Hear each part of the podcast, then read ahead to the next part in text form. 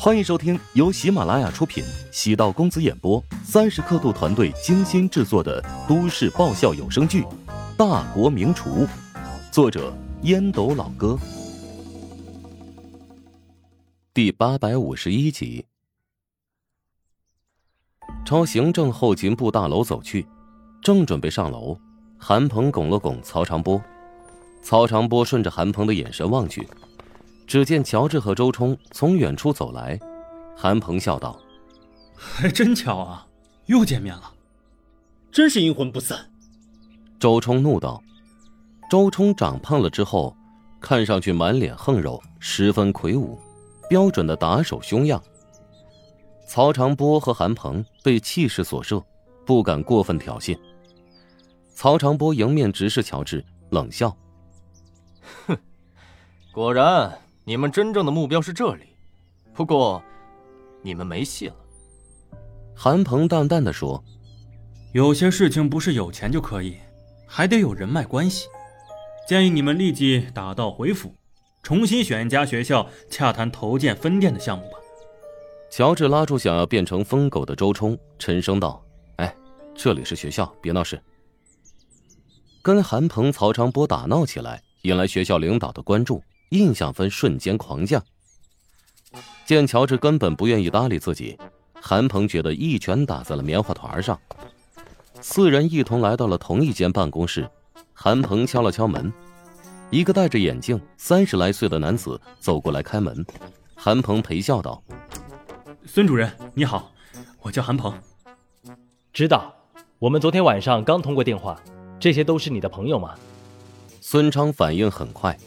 韩鹏指着乔治和周冲道：“他俩不是，你俩有何贵干啊？”“啊，我们是过来找梁主任的，他给我打了电话，让我先过来，估计他在赶回来的路上。”孙昌在办公室里和赵玲的岗位相似，至于喊他主任，那是敬称，机关单位喊一声主任不会有大错。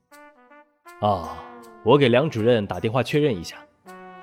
孙昌用座机打给梁山，梁山道：“我们已经到校门口了，你给他们倒杯水，让他们休息一下。”曹长波听着孙昌和梁山若隐若现的对话内容，不好的预感突然涌上心头。梁山和赵玲刚开完会，两人同时出现在办公室，梁山的目光落在韩鹏和曹长波身上，明显的暗淡下来。这两个人怎么会在这儿啊？没通知他们来呀？乔治跟他们俩照面，岂不是冤家路窄吗？嘿，这事儿弄得有点尴尬呀。梁主任，韩鹏正准备说话，被梁山一个眼神打断。小韩、小曹啊，我不是跟你们说过了吗？等待我们通知以后再来吗？梁山扫了一下孙昌，眼神不满。这孙昌私下跟韩鹏频繁接触，难道是他？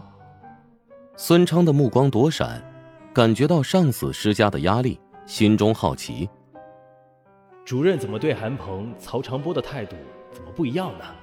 之前不是打算让乔帮主和崔燕狗咬狗，不对，相互竞争吗？我们在燕京待着也是待着，多过来坐坐，想看看最新的进展。曹长波见机不对，反应迅速。梁山皱眉。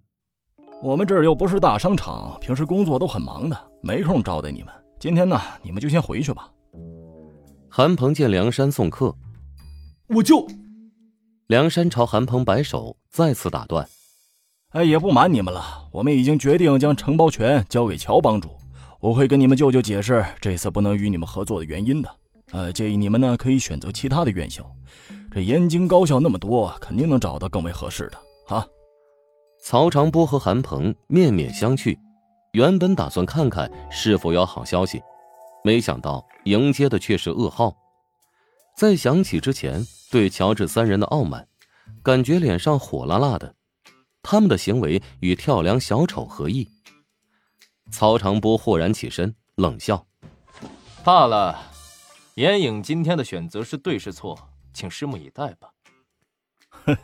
放这种狠话出来，只会显得很没素质。梁山瞥了一眼曹长波，满是不屑。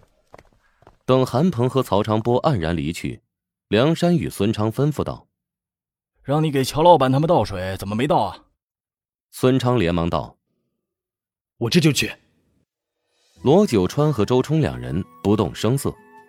这一次来拜访，跟上一次在茶楼，梁山的态度明显不一样了。嗯，为什么会有这么大的变化呀？莫非老板干了什么见不得人的勾当？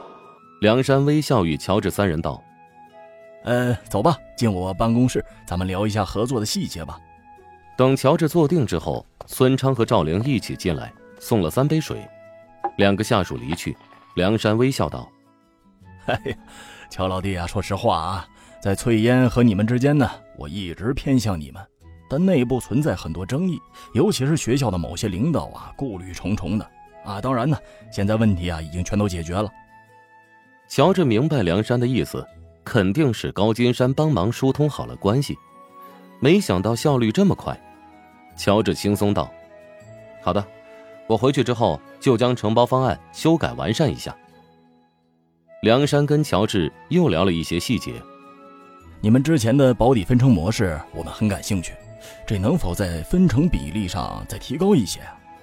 我们和其他学校合作时都按照这个比例，如果提高的话。会导致其他分店产生矛盾，要不这样，我们将保底部分提高，再让利五十万。乔治耐心解释，梁山微微一怔，哈哈大笑，哈哈哈！看来你们对未来的收益很有信心嘛。保底部分即使提高，那也是看得见的数据，若是分成比例提升一个点，业绩做得够好，涉及到的资金将是惊人的。一个亿的百分之一，那就是一百万。其实，乔治如果坚持不变承包金额，梁山也不会过多讨价还价。不过，乔治还是选择给足梁山面子。他跟上级领导沟通时，就有了资本和底气。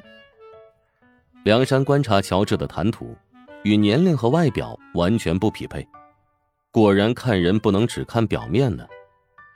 原本以为乔治在燕京两眼一抹黑。没想到认识手腕通天的人物，有那个人物在背后推动，很多东西就流于形式，象征性的走个过场。梁山对乔治态度一百八十度转变，让孙昌极为奇怪。孙昌忍不住问赵灵：“梁哥对乔治的态度改变怎么这么大呀？”一切都是从一个神秘电话开始的。等赵灵简单的解释一番。孙昌倒抽了一口凉气，看来此次食堂承包权非乔帮主莫属。至于翠燕，只能另选其他了。韩鹏打来电话，孙昌走到门外接听。韩老弟，此次食堂的承包权已经基本确定给乔帮主了。对不起啊，没能帮上你的忙。晚点啊，我会将那些东西邮寄到翠燕琼金大学总部，无功不受禄啊。送出去的东西哪有收回的道理啊？咱们此次合作不成功，还有下一次，朋友之间不要在乎这些细节吗？你注意查收吧。孙昌没跟韩鹏多啰嗦，直接挂断电话。本来就不值几个钱，不能因为这点东西把自己扯进乱七八糟的风波之中。本集播讲完毕，感谢您的收听。如果喜欢本书，请订阅并关注主播。喜马拉雅铁三角将为你带来更多精彩内容。